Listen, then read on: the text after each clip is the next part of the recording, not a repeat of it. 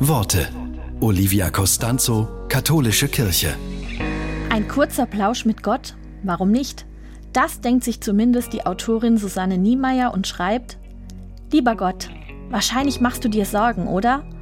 Attentäter, Viren, Größenwahnsinnige, du weißt, wen ich meine. Und falls du Facebook liest, kennst du auch all die unbelegten Fakes. Gerade dir müssen die doch besonders wehtun. Ich würde gern was dagegen tun und dir helfen, aber unter uns, es ist nicht so leicht. Manchmal fehlen mir die Worte und manchmal der Mut und manchmal weiß ich auch einfach nicht, wie ich dich am besten unterstützen kann.